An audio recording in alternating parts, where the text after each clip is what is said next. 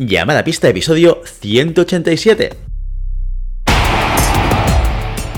Hola, muy buenas y bienvenidas y bienvenidos a Llamada Pista, el programa, el podcast en el que hablamos de ese desconocido deporte que es la esgrima. Este podcast está pensado por y para ese extraño la parque especial colectivo de seres humanos que decidimos no dedicarnos ni al fútbol, ni al baloncesto, ni al tenis, ni a ningún otro deporte conocido y que por el contrario preferimos siempre en el siglo XXI blandir la espada y enchufarnos a la pista. Hoy estamos aquí. Hoy estamos aquí, vamos a, decirlo así. Santiago Godoy, muy buenos días. Hola, hola, hola, ¿y tú quién eres? Tengo, he recibido una llamada, no me interesa su, su, oferta de internet más móvil, gracias.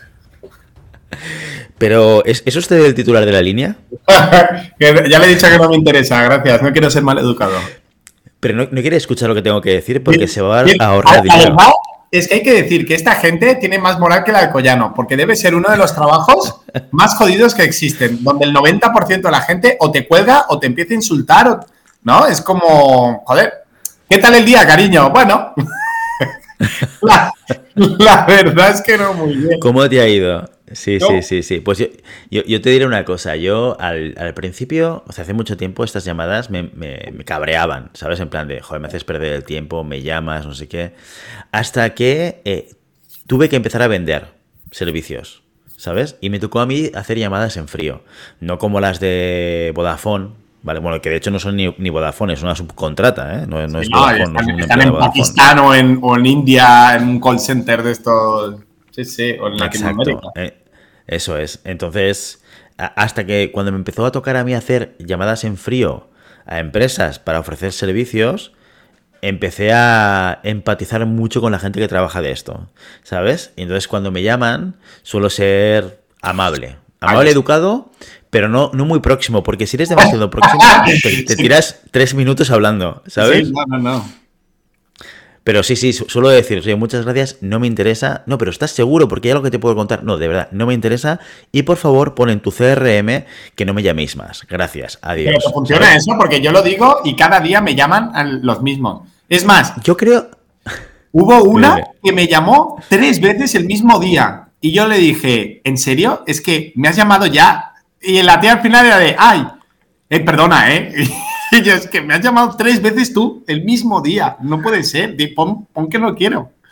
Sí, sí, ya lo apunto, Y sabes que no lo van a No, pero yo creo que, es todo lo... Mi, mi, sensación, porque ya no lo hago lo del CRM, antes lo decía, oye, apunta, porque estos tienen un, software que les va tirando una lista de llamadas. O sea, ellos están delante del ordenador y el ordenador le dice, ahora llama. Incluso hay veces que el ordenador tira la llamada, que son aquellas, no sé si te ha pasado alguna vez. Exacto. que, te llama, que tú descuelgas y, esperas unos segundos a que alguien te hable. ¿Qué, qué huevo? Eso me da una rabia, tío. Eso ya cuando oigo el pi cuelgo. Antes de que diga nada, ya cuelgo, porque no. Yo también, yo también. No sé cuál es el ratio de, pérdida de llamada en esto, porque es, la automatización, ¿no? O sea, tienen una central de llamadas que va tirando llamadas, va pa, pa, pa, pa. Y hasta. Por, hasta que no consiguen que alguien descuelgue, o sea, cuando consiguen que alguien descuelgue, entonces derivan la llamada a un, a un telemarketer, como, ¡pam! Como proceso, mejora del proceso está bien. Como, sí, o sea, la, diferencia es, lo hace una máquina y lo hace constante, ¿vale? O lo hace una persona y va llamando. Pero claro, habría que calcular, me estoy poniendo aquí en plan businessman, ¿eh? Habría que calcular cuál es el ratio de pérdida de llamada eh, levantada y gente que te cuelga por, por la espera de segundos hasta que lo coge alguien. Sí, es muy bajita la, proporción de gente que, te, que se mantiene en la llamada. ¿eh? A mí me han llegado a hablar robots. ¿Sabes? Conoces la empresa Amazon y yo, tío, en serio, ya un robot encima, ¿sabes? Pero te has dado cuenta que cuando hablas con ellos se para la voz? Es, es curioso. Hola, soy Alex. Te llamo de la empresa tal. Tengo algo muy interesante y tú le dices, oye, perdona, Alex, se para como si te estuviese escuchando. Y luego cuando tú paras de hablar te dice, bueno, te voy a contar y dices, pero claro, es evidente que no, no, hay una persona al otro lado, no, estás siguiendo mi conversación, pero ¿qué está pasando aquí, no? O sea que sí, sí, sí, sí, El mundo de las El mundo del telemarketing es una cosa, es una cosa como, como tremenda. Pero aquí, ojo, porque con la inteligencia artificial esto va a ser la bomba, la repera marinera, ¿eh? Claro, he visto uno de estos de que te traduce, te coge tu. Hay un, una página web que coges un vídeo y te coge tu tono de voz y te lo traduce a cualquier idioma que quieras. Es una locura. ¿eh? no, no, es una locura, pero es que la, mayor locura es eh, que se, empieza a ver que la inteligencia artificial puede a través de escuchar tu voz de varios sitios, mira, tú y yo que tenemos 180 y pico episodios dando la chapa, podrían coger todo ese material y eh, hacerte, hacerse pasar por Santiago Godoy. Sí, claro. Sí, sí, sí. O sea, es levantar el teléfono, o sea, imagínate llamar a tu mujer y, y es que eres tú. Porque claro, con tantas horas de audio que tenemos colgado en, de manera pública, cualquiera puede coger eso, y pasarlo por, una, por una IA hay, inteligencias artificiales que ponen una, de una foto, te hacen una, cara y te lo ponen en cualquier vídeo. O sea, es, muy duro, ¿eh? Sí, sí, sí, sí. Pero lo de la voz es muy, es muy chungo, ¿eh? Porque es que es irreconocible.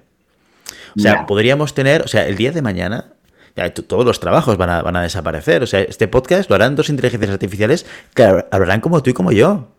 Bueno, no lo sé. ¿eh? Como yo, como tú quizás, como yo, no hay nadie. incluso mejor, te diría, ¿eh? con un contenido más estructurado, más interesante, basado, basado en datos. Pero no tendría esa chispilla nuestra, Willy, no tendría ese, e, esa humanidad que le damos tú y yo. Ese qué sé yo, que yo qué sé, ¿eh? sería un poco este concepto, es intangible que pensamos que tenemos, pero que en la realidad no vale absolutamente para nada, pero bueno. Bueno, para, para entretener, nos debemos a nos debemos a nuestro público. Seguramente la inteligencia artificial no, no mm, tiraría seis minutos de podcast hablando de cualquier tema no vinculado al tema del podcast, que es, que es la esgrima, pero bueno, eso también es verdad. Eh, forma parte de, los pros de que Nos hemos marcado un Marta, ¿no? ¿Un qué? Un Marta. ¿Qué es un Marta? La Marta, no era Marta, no se llamaba Marta la que nos dijo que no nos enrolláramos tanto. Puede ser, no, no, no recuerdo, no recuerdo. Si nos está escuchando, eh, pues tienes razón. Es que, Lo sentimos mucho. Es, que además hacía tiempo que Santiago, Santiago Do y yo no hablábamos, porque además llevo un par de semanas que piso muy poco la sala eh, por temas de trabajo. O sea, todo, se acumula, ya veis. Súper bien, super bien para preparar el Campeonato de Europa de Veteranos, ¿eh, Willy? Súper bien. Voy a, voy a ir a Francia en, en, mejor momento, ¿no? ¿Cómo se llama esto? En el momento pico. En, el, pues, pico, en la zona de rendimiento óptima. zona de rendimiento óptima. Si alguna vez he tenido una zona de rendimiento óptima, esta será en Francia. Fíjate lo que Pero bueno, pero bueno. Igual puedo hacer un sprint, ¿no? Igual me puedes explicar cómo hacer un sprint ahora de los pocos días que me quedan. Eh, como, las, dietas milagro. Funciona también como las dietas milagro. Pierde, 50 kilos en 3 minutos. ¿Sabes? Es con, estos sencillos pasos. No sé yo. Sí, sí, sí, sí. Estaba guardado en el conocimiento de los eh, la gente que medita en el Nepal y no lo ha sabido. Una, tribu sumer... ¿No has visto esto de la tribu hindú, esta que son todos unos, unos machacas y, comen, no sé, tío, comen raíces de, de, olivo y tal? ¿No lo has visto esto? La dieta milagro de los del pueblo hindú, que son unos mazados. No, no, este, este. hay dietas milagro antiguos sumerios haciendo un té especial que quema grasa. Bueno. Sí, sí. Es perfecto porque si te lo paras a pensar un poco, es verdad que los sumerios mm, duraban 30 años de vida. O sea que igual es, la dieta es milagrosa, pero te mueres a los 30. O sea, hay, que, hay, que, contextualizarlo todo. No llegaban, no llegaban a vivir tanto como para poder engordar, que también es otra. Eh, sí, sí, sí. La verdad es que. Es todo el mundo tiene piquín todo es storytelling, todo es storytelling. Te cuento una historia y a ver si te cuela. ¿Sabes lo que no es storytelling, amigo mío? ¿El qué? Los NEPs. o sea, hay, muchas cosas que podemos explicarlas de diferentes maneras y que, y que, bueno, de alguna manera pueden sonar mejor o peor, pero sabemos que hay un cierto nivel de vamos a decirlo así, generación de duda. Me genera dudas. Los sumerios eh, y dietas en tres días para perder 50 kilos. Yo creo que esta ecuación dices, algo aquí no me cuadra. ¿eh? Bueno, no voy a decir para engañar, levanta duda. Levanta, vamos a ponerlo así, ¿vale? Pero lo que no levanta duda, bajo ningún concepto, es que si tú quieres que tu punta de tu espada y de tu florete aguanten durante toda una competición, un asalto evidentemente, o una temporada, tú tienes que cambiar tus tornillos tradicionales de toda la vida y pasarte a los únicos que te lo garantizan, sin trampa y sin cartón, los NEPs. Son los tornillos impresionantes que creó Ricardo Arberas en los Montes del Destino para traernoslo a nosotros simples mortales. Oye, y que sepas que está extendido por todo el mundo. Yo creo que a una competición y ahora haremos un poquito de competiciones porque ya sabéis que este fin de semana han pasado cositas, pero no, no, os voy a anticipar. Eh, pero ya sabéis, yo creo que te vas a Cali, te vas a Plovdiv, te vas a, eh, a, México, no sé, a, ¿dónde, ¿dónde, ha sido el... Acapulco, qué bonito Acapulco. Acapulco, te vas a Acapulco y yo creo que te acercas a cualquier pista de esgrima y no hay punta que no lleve un NEP. O sea, es muy, es muy difícil que, sea, que sea diferente. Entonces, si tú quieres cambiar tu vida, if you want to change your life, oh. si quieres mejorar tu vida, if you want to improve your life, ¿has visto cómo hago la traducción? Bueno, tienes una voz muy radiofónica, Willy, me gusta. Es como, eres como Constantino Romero, pero más, más, más soprano. Yo, nunca me lo han dicho esto, ¿eh? Yo soy tu padre. Nunca me han dicho que tengo una voz radiofónica. Eres el primero, Santiago Godoy. Bueno, el caso es que si quieres realmente mejorar tu vida, si, si, si, si, habitualmente eres una persona que caminas con los hombros caídos, mirando al suelo, pensando que te cuesta levantarte por la mañana, que el peso del día es muy duro, cómprate unos NEPs. ¿Eso te hará sentir mejor? ¿Eso hará que levantes la cabeza? ¿Eso hará que te hiergas eh, por las mañanas, te levantes por las mañanas con más felicidad? No, no, la verdad es que no, no te voy a engañar, o sea, esto no te va a cambiar la vida, pero, pero va a hacer que cuando tú estés en una pista nunca tengas esa sensación de he tocado, creo que he tocado, miro la punta y la punta no está. O sea, ese momento de infelicidad, de decepción, de frustración, no lo vas a tener. Así que por lo menos hoy es un pequeño granito de arena en la felicidad diaria de un esgrimista. ¿Te parece de Godoy? Me parece estupendo. Me parece genial. Me parece genial. Me parece genial porque además se puede combinar con otra cosa que quizás sí que haga que levantes los hombros, que levantes la cabeza y seas un, dios entre mortales, y es haciéndote mecenas del, del podcast. Muy bien, muy bien, es verdad. Y si aún te sobran dineritos después de comprarte los NEPs, oye, por 5 euros al mes te haces mecenas de este programa. Que sí, que ya lo sabemos, que esta temporada 5 estamos fallando más de lo habitual. Mira, yo, siendo crítico más de lo habitual, fallábamos poco las temporadas anteriores, pero esta temporada 5 la verdad es que está siendo un poquito atropellada, pero aquí estamos. Aquí estamos. Aquí estamos y aquí seguiremos estando para deleite de nuestra audiencia. Así que si tú quieres seguir apoyando este programa para que no paremos, que hay una temporada 6, una 7 y una 150, tienes que hacerte mecenas. 5 euritos al mes. ¿Qué consigues si te haces mecenas en ¿Y ¿Tú recuerdas los beneficios de ser mecenas? Una noche en un hotel 5 estrellas de tu ciudad pagado por Maribel Matei. Eso es en la puerta número uno. ¿Y en la puerta número dos? ¿Qué nos encontramos, Godoy? Esa ya no lo sé porque nunca, nunca, la, nunca la abren. es como... nunca, nunca... siempre escogen la caja sorpresa. sí, no me des el chalet, quiero la caja sorpresa. ¿eh? Esta que es pequeñita y de color rojo. Que seguro que aquí está eh, la casa en. Eh, ¿Dónde era? En Torrevieja. ¿no? Torrevieja. El apartamento en Torrevieja. Aquí están las llaves del apartamento en Torrevieja. Pues sí, sí, sí. Bueno, un apartamento en Torrevieja, ¿no? Y una, noche de hotel en una habitación de cinco estrellas, pues tampoco nos da. Hombre, yo te digo una cosa, Godi. Si, si de repente multiplicásemos exponencialmente, exponencialmente eh, los mecenas nos lo podríamos plantear. Oh. Pero, para eso hay, que, necesitamos mecenas.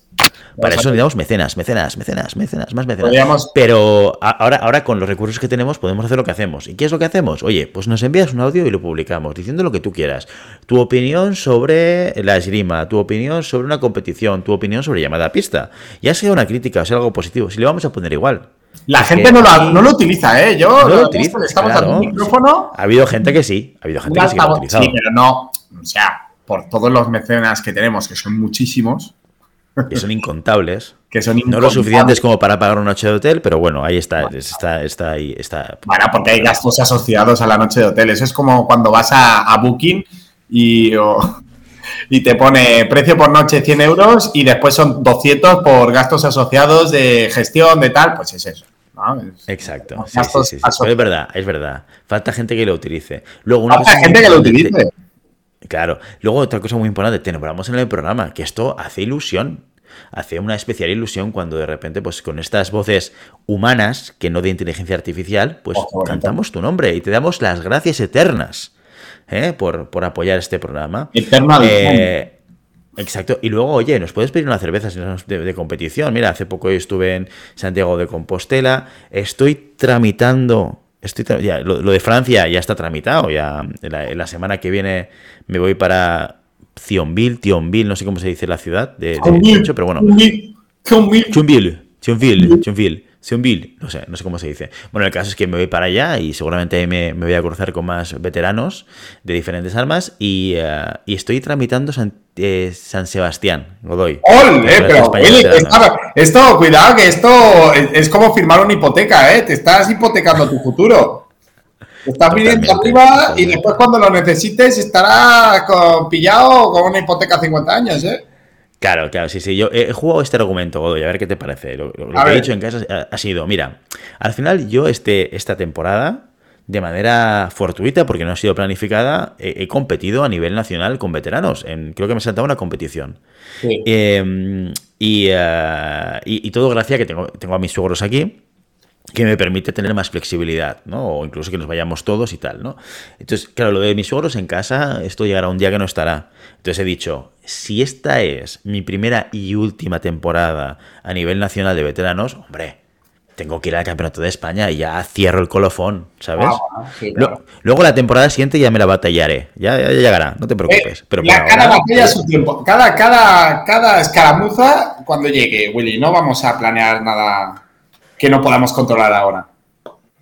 Efectivamente. Bueno, pues ahí está, ahí está. Ya lo sabéis, si nos veis en una competición, eh, pues oye, si sois mecenas, nos podéis pedir una birra, nos echamos una birra, nos echamos unas risas, hablamos de lo que queráis y, lo pasamos con, buena gente y con gente buena. Eso es, eso es, oh, buena gente y gente buena.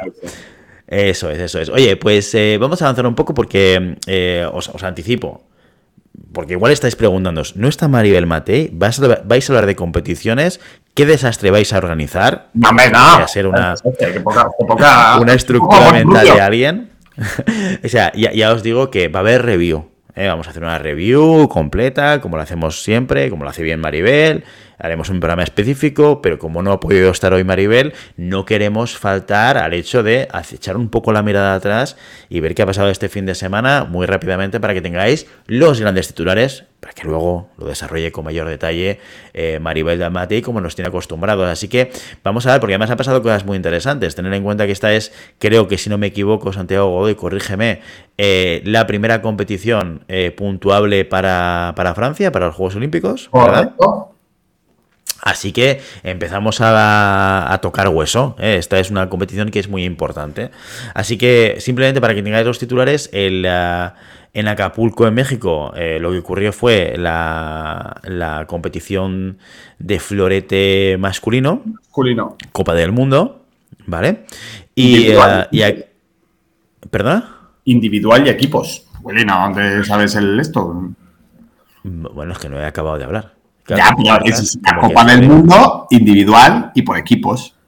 Como todas las copas del mundo. Claro. sí, sí, tiene razón, tiene razón. Bueno, el caso que como gran titular, y os estaréis preguntando, bueno, que nuestro abanderado Carlos Llevador, ¿qué es lo que ha hecho? Pues Llevador llegó al puesto 30, a la directa de 32, perdiendo contra el chino Yeshu 15-11, así que primera competición de Carlos Llevador, eh, camino en su road to tu Francia, tu Paris, tu Paris, eh, directa de 32. Bueno, supongo que todos nos hubiese gustado que Carlos llegase más lejos, eh, pero bueno, es, eh, es, la primera competición.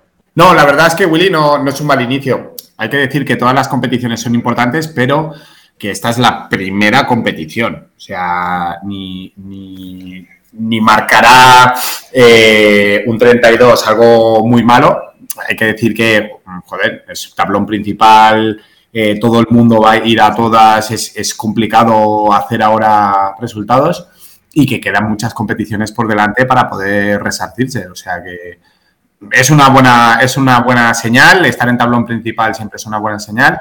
A ver si podemos rascar algún puntito más en la siguiente. Pues mira, en la Copa del Mundo de Florete Femenino aquí tuvimos a, a Tere que cayó previo al talón principal, que una de las que están en, esa lista de, tiradoras que nos gustaría ver en París.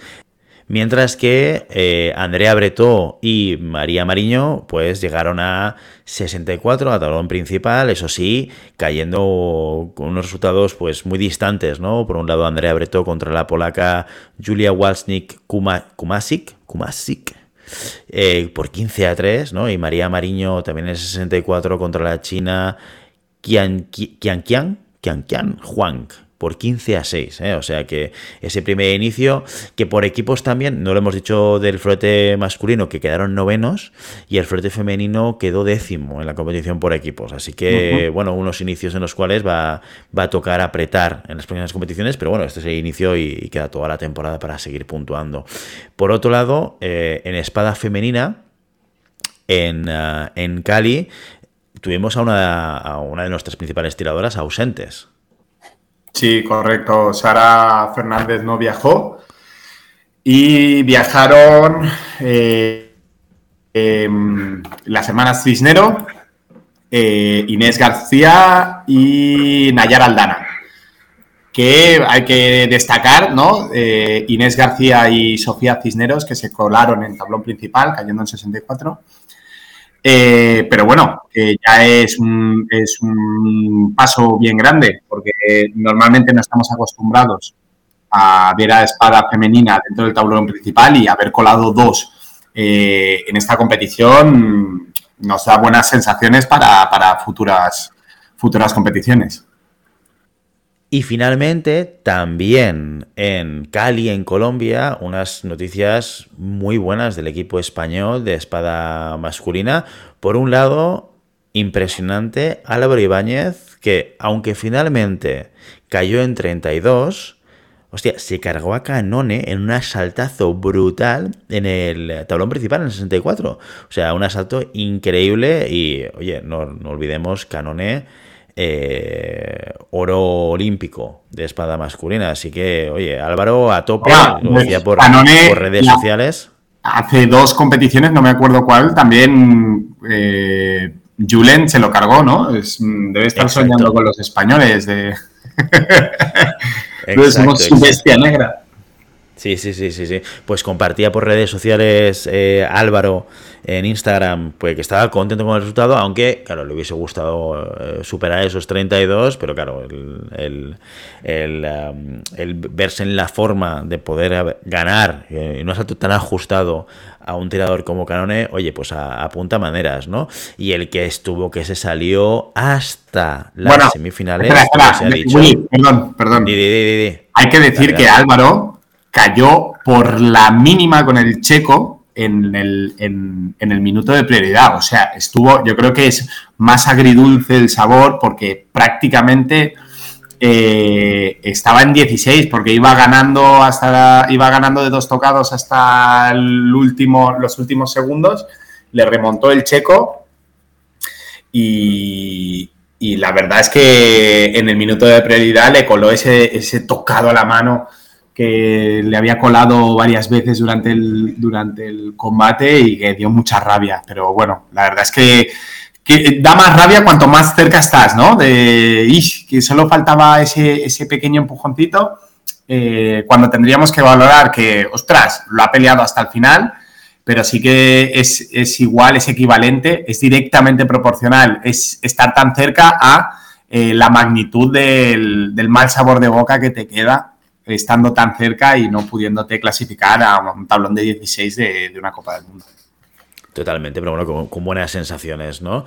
Eh, y, el que estuvo que se salió fue Julen Pereira. Hasta las semifinales en las cuales cayó contra el propio Giri Beran, que eh, luego sería el campeón de este Grand Prix de, Colombia venciendo 9 a 8, un ajustado 9 a 8 contra Diveroli, pero Pereira se le, vio fuerte, se le vio seguro, se le vio confiado, se, vio a un Pereira que seguramente con, estos resultados está callando muchas voces críticas, eh, en, las que el año pasado decían, a ver cómo vuelve este chico, a ver si es capaz de estar al mismo nivel. Pues mira, eh, yo tenía fe ¿eh? Yo no quiero decir nada. Antes, se habla y antes se ve el resultado, ¿no? Así que es verdad que contra Jerry Verán, ese último asalto, eh, perdimos, o vimos a un Julen mucho más desfocalizado o desorientado o, no tan centrado, ¿no? 15 a 5 perdiendo contra Jerry Verán, fue un asalto un poco perdido por parte de Julen, pero una competición muy buena.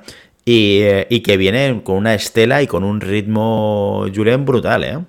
Sí, además no tuvo, o sea, en tablón de 32 se tuvo que enfrentar a Ciclosi, que es un, titán dentro del, campeón del mundo, un titán campeón del mundo. Campeón del mundo. Y fue un, asalto súper controlado. Em, eh, Julen empezó muy fuerte, el Ciclosi siempre iba a rebufo.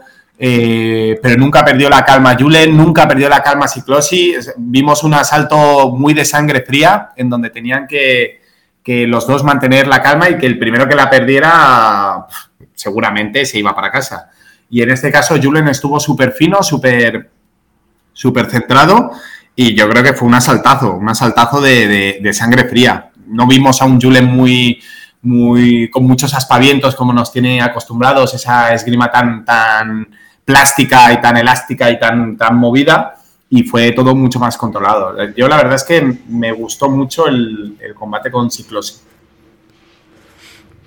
Pues nada, a seguir a, seguir a, Julen, a Álvaro y al resto del equipo porque, porque se pueden venir cosas muy, muy bonitas y muy interesantes y, y oye, ya yo creo que queda, confirmado la vuelta de Julen Pereira al, al max alto nivel eh, de, la, de, la, competición. Creo que compartía por redes sociales que ahora ya está el 20 de, del ranking FIE.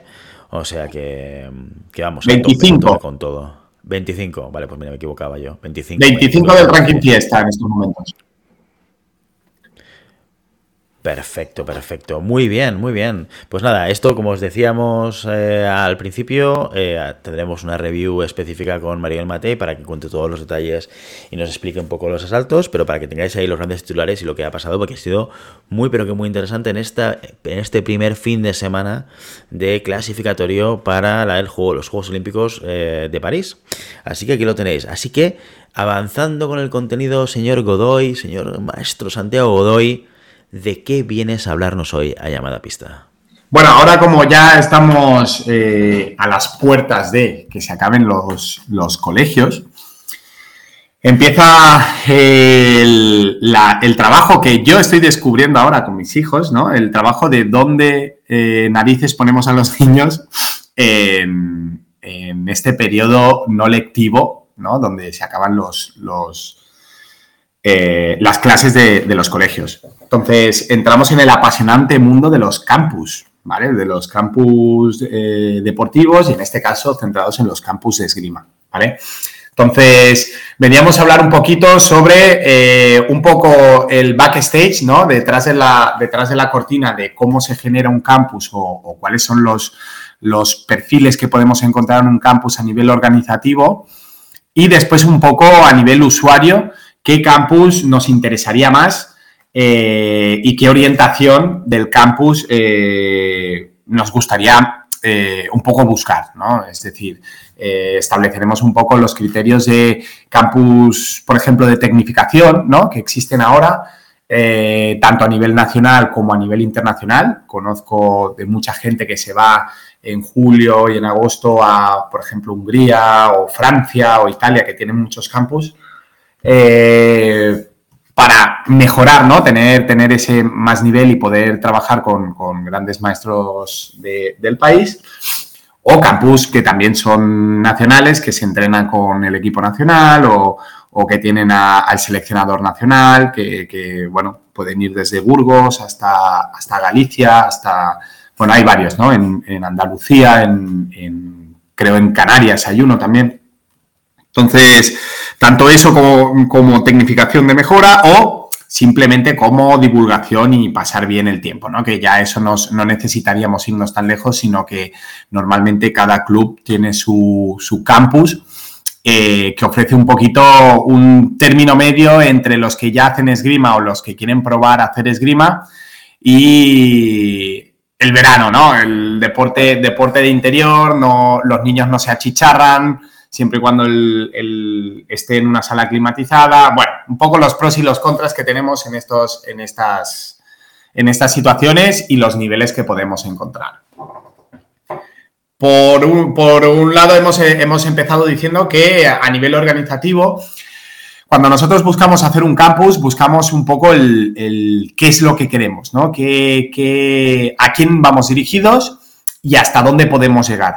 Es decir, no es lo mismo lo que hemos dicho antes, un campus de tecnificación en donde lo más importante es eh, tener pistas de esgrima para poder desarrollar trabajos de esgrima eh, prácticamente todo el momento, que un campus de divulgación de niños pequeños en donde la esgrima es el, tema, ¿no? Es el, bueno, un poco la, directriz, pero que no es únicamente eh, el objetivo final, ¿no? El objetivo final es que se lo pasen bien, el objetivo final es que se diviertan, el objetivo final es, bueno, también un poco de captación, ¿no? Es de gente que no haya hecho esgrima, eh, que se anime a hacer esgrima la, temporada siguiente o el, ciclo escolar siguiente y es abierto a todo el mundo, independientemente si ha hecho esgrima antes o, o no. Entonces, en esta primera, en esta primera fase tenemos que eh, orientar el objetivo de nuestro campus a campus de esgrima 100%, dedicado a gente que ya hace esgrima y que quiere mejorar, quiere aprovechar estos,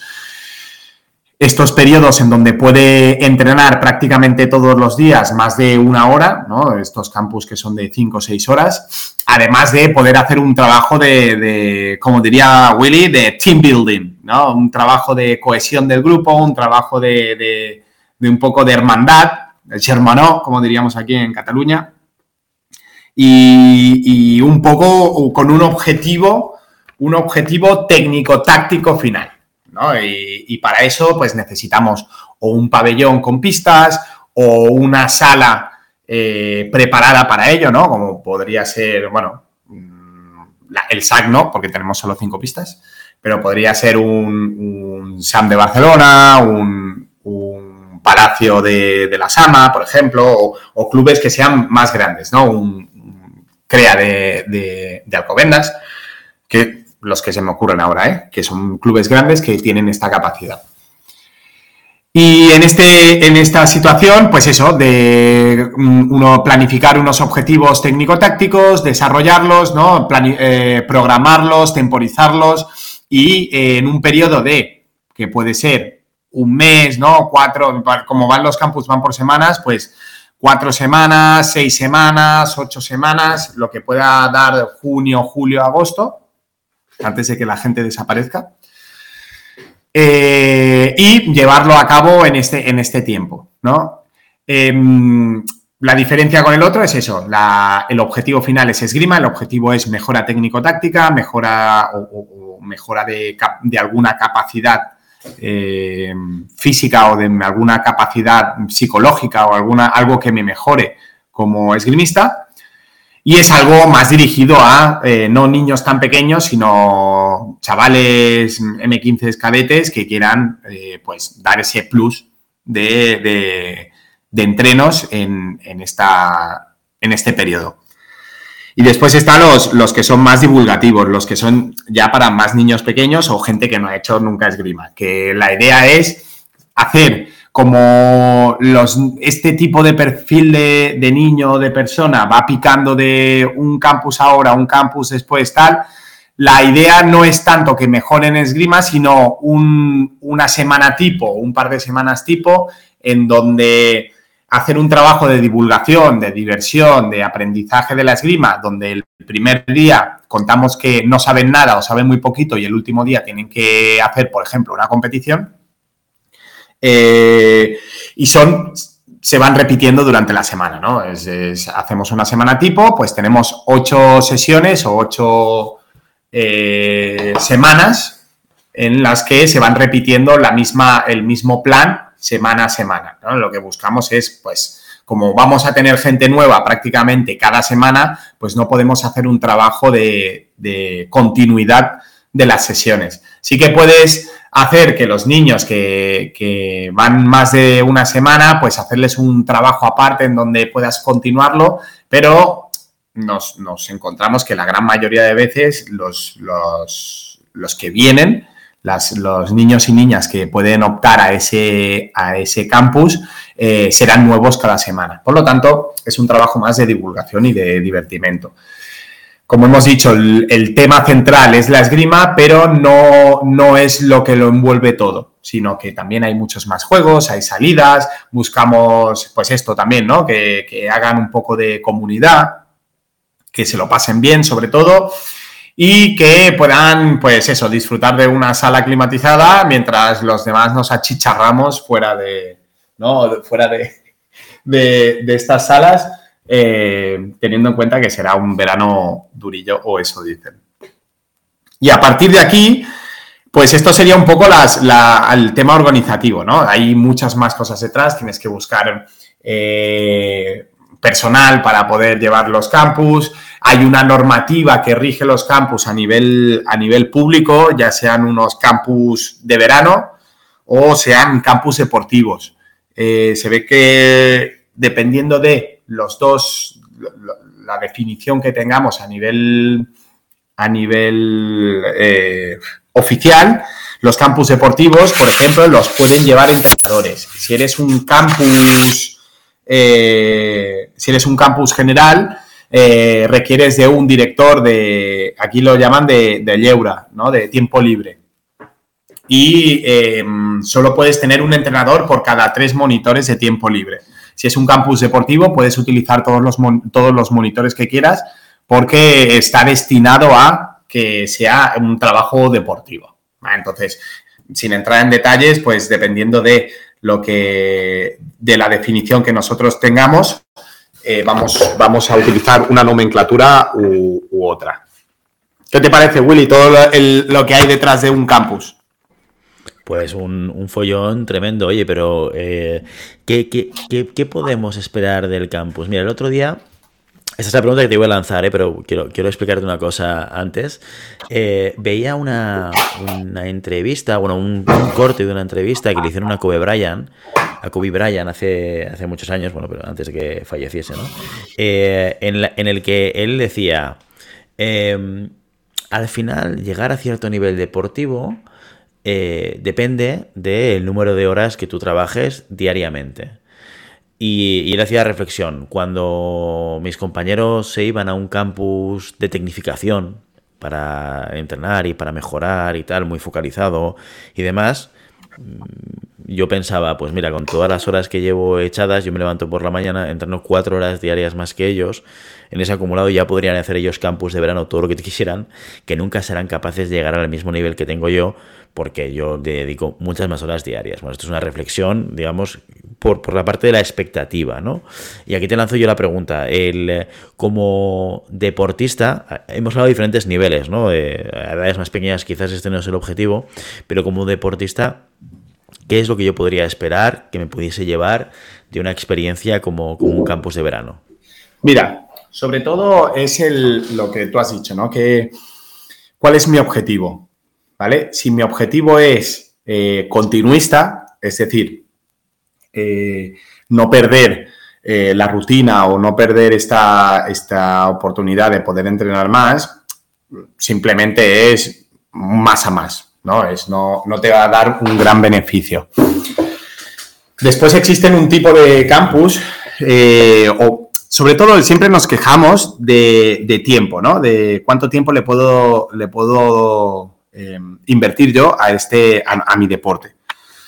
Entonces, si yo quiero invertirle más tiempo o tengo la capacidad de invertirle más tiempo, tanto económica como de tiempo, de tiempo real, ¿no? Lo que yo puedo trabajar es sobre todo la experiencia de tirar con otros tiradores que no estoy acostumbrado.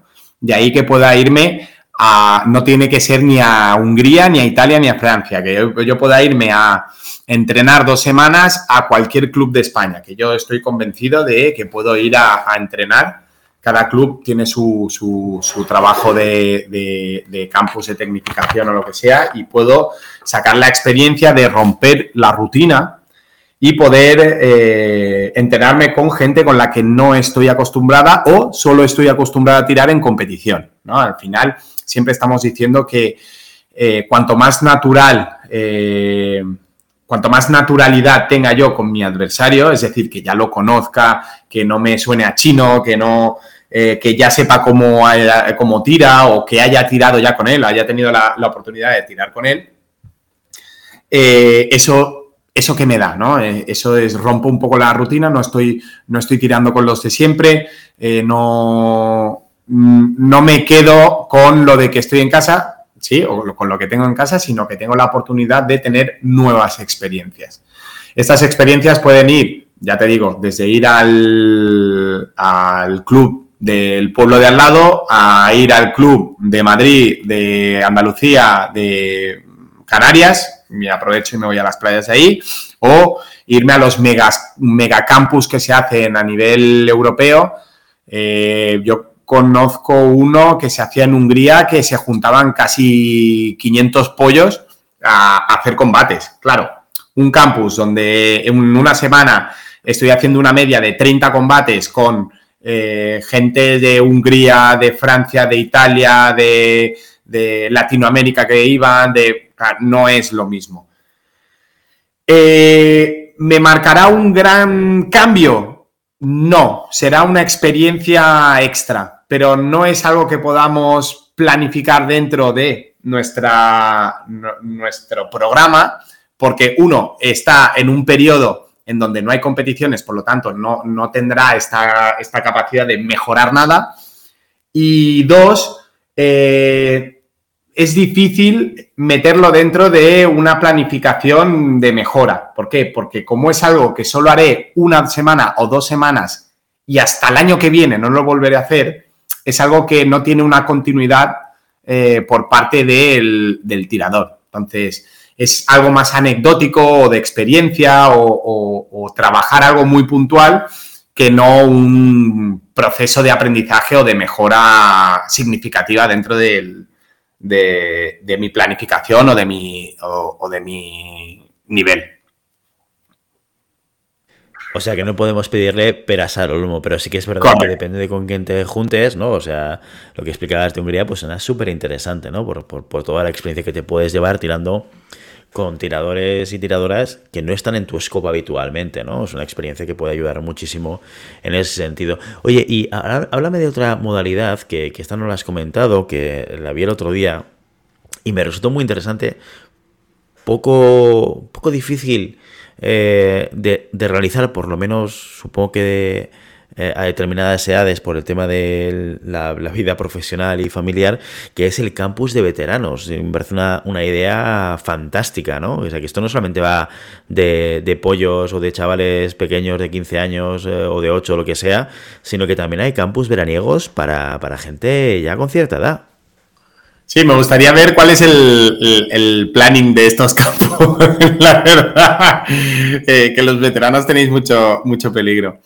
Eh, sí, bueno, es lo que al final lo que, lo que, lo que hemos comentado antes. El objetivo final siempre es poder tener más capacidad de eh, diversificación en nuestros combates. ¿no? Entonces, dentro de eh, que, por ejemplo, los veteranos, la sensación es que les, os, os, encanta la esgrima, ¿sí? disfrutáis haciendo la esgrima, habéis hecho ese cambio de chip de está bien ganar, pero es algo completamente secundario porque es el, contexto, el, compartir, el, salir a comer, el, bueno, un poco todo, todo lo que envuelve el, mundo de la esgrima, no como esgrima acto deportivo, sino como toda la comunidad de la esgrima, eh, yo creo que es esto, también disfrutar con, durante una semana como quien se va a hacer una ruta en moto o como quien se va con los colegas a, la, a,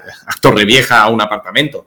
¿no? Es, vamos a compartir con gente que tenemos un vínculo de una actividad en común que nos encanta, nos apasiona y además poder, eh, pues eso, juntarnos no solo en un fin de semana eh, durante la, temporada o tres fines de semana que puedan ser las competiciones, sino poder compartir, pues eso, experiencias, vivencias, eh, poder hablar de cómo se entrena cada uno, poder hablar de, oye, mira, yo te he visto que haces esto, intenta hacerlo otro, tal, compartir este tipo de conocimiento que lo que hará es que mejoréis o, tengáis estos tips para después en la sala poder trabajarlos y decir, oye, es que esta semana me metieron todos debajo de la mano y me decían que la tenía muy vista. Santi, ¿qué podemos hacer? Pues trabajaremos que bajes un poquito la mano o que en este caso eh, esto sea una llamada para poder hacer una segunda intención o, o lo que sea, ¿vale? Pero, insisto, no es algo que marcará una gran diferencia, sino es algo que me me gustará más de lo que puedo, de, la eficacia o eficiencia que le puedo sacar a esa semana. ¿no? Es, más divertimento o es más experiencia vital que no, lo he dicho antes, que no un trabajo dentro de la planificación o de la ruta de mejora que está marcada. Pero solo por un tema de, es un tema de, tiempo, ¿eh? de, continuidad. Eh, que yo pueda estar entrenando tres horas al día de lunes a viernes, no, pasará más que en, esta, en este periodo. O sea que tampoco, tampoco puedo, puedo extrapolarlo al resto de la temporada. Mm, bueno, son experiencias interesantes donde, como tú bien decías, hay, un elemento que, supongo que es transversal a cualquiera de estos campus, que es generar relaciones y conocer gente también apasionada del mundo de la esgrima, lo cual también genera que la experiencia de competición eh, sea más rica, ¿no? Porque yo creo que a todos nos gusta cuando vamos a una competición, eh, ya sea local o ya sea nacional, eh, encontrarnos con gente que conocemos, ¿no? Y esa es la, típica experiencia de, ir a una pool y, oye, ¿qué tal? ¿Cómo te va? Y estar hablando con una persona que es de otro club, de, otro, de otra ciudad, que, una persona con la que no sueles tener un contacto, ¿no? Y, esa, y ese punto de enlace ¿no? Que, al final lo, genera la esgrima, ¿no? Es, es, muy, es muy bonito, es, es lo que también hace que los que vamos de sparring, porque eh, digámoslo claramente, los que vamos de sparring a las competiciones, pues también nos apetezca ir de competición y saludar a esta gente y saber cómo están y, compartir la experiencia de la competición, así que siempre nos sacamos cosas de estas experiencias de campus, ¿eh? aunque, sea, aunque sea conocer más gente, ¿no? Y ahora, hilando con esto, pues nos vamos al otro lado, ¿no? Es qué busco yo cuando busco un campus, qué estoy buscando. Entonces, dependiendo de el, objetivo mío, ¿no? De, trabajo, eh, yo, puedo, yo puedo establecer el, nivel del campus al que quiero ir, ¿no? Dentro de estos criterios, obviamente, uno es el criterio de tiempo, ¿sí? Y otro es el criterio económico. No es lo mismo pasar una semana eh, en el campus de tu club que pasar una semana en un campus en Budapest o, en Milán. ¿no? Entonces, primero el criterio tiempo económico. Y después el criterio, el criterio deportivo, ¿no? O el, criterio, sí, el criterio deportivo es cuál es la profundidad o qué es lo que busco yo dentro de este, este campus me quiero un poco eh, despejar la mente y pasármelo bien con mis amigos, ¿sí? O no, no, yo quiero estar machacando, ahora que puedo entrenar mm, cinco horas seguidas, quiero machacarme lo máximo posible para eh, ganar pues este, este volumen de combates, ¿no? Este volumen de tocados y esta experiencia que me, van a dar con, con, otras, con otros tiradores a los que no estoy acostumbrado. Entonces, eh, esto, este criterio normalmente lo mueve dos, elementos. Uno es la edad y el otro es el nivel deportivo. ¿Vale? El nivel deportivo a nivel objetivo, ¿eh? No, no, no quiero entrar en, que nadie puede, una persona que no entrena mucho no pueda ir a un, a un campus de alto rendimiento en, Hungría siempre que se lo pueda pagar. Eso no, no tiene nada que ver. Sino es la, capacidad que yo tendré de sacar algo de ese campus, ¿no?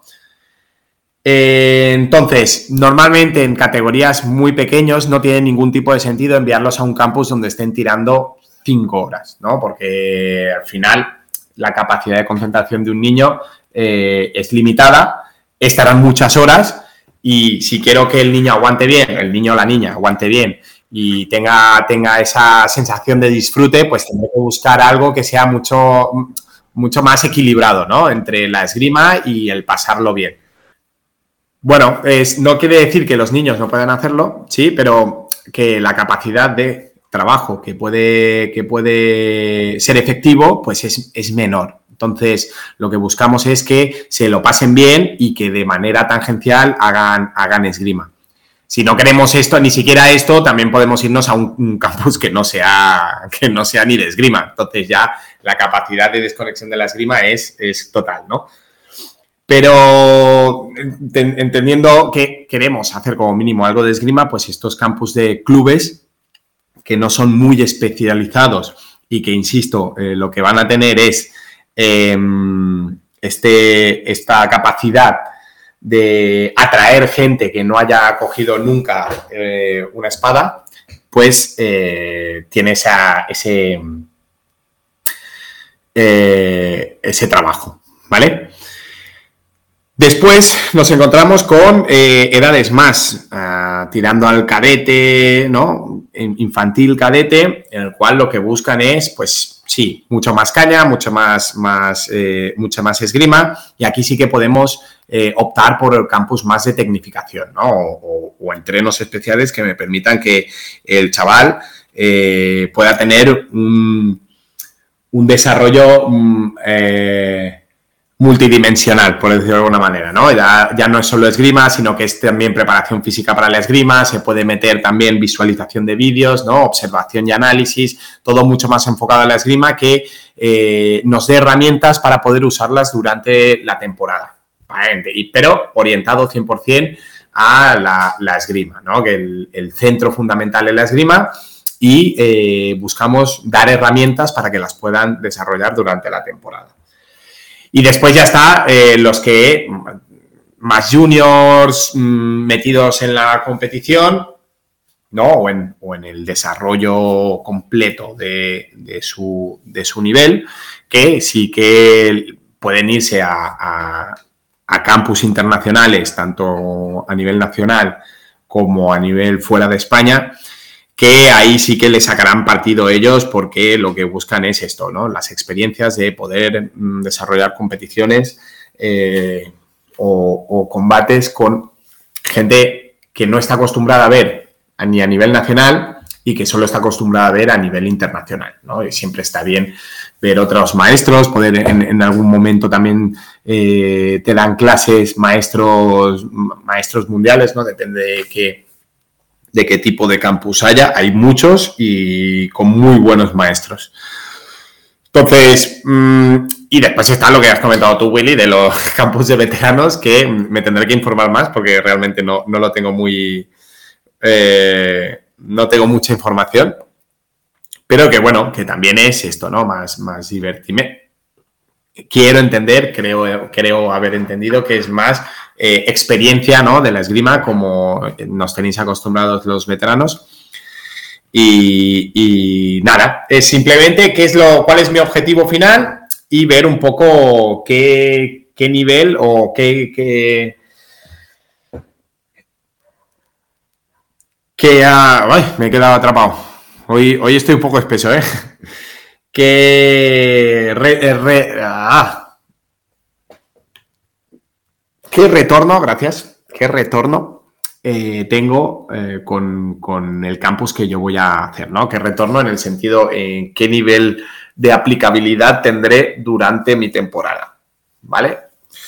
Y yo creo que con esto, Willy, acabamos un poco el repaso de los, de los campus. Seguro que me dejo muchas cosas. Eh, invito a la gente que por Telegram o se ponga en contacto con nosotros y si quiere explicar sus experiencias de los campus o algún campus que le haya gustado o algún campus que estén haciendo y que quieran un poco promocionarlo, que se pongan en contacto con nosotros y, lo, vamos, y lo vamos diciendo, ¿vale?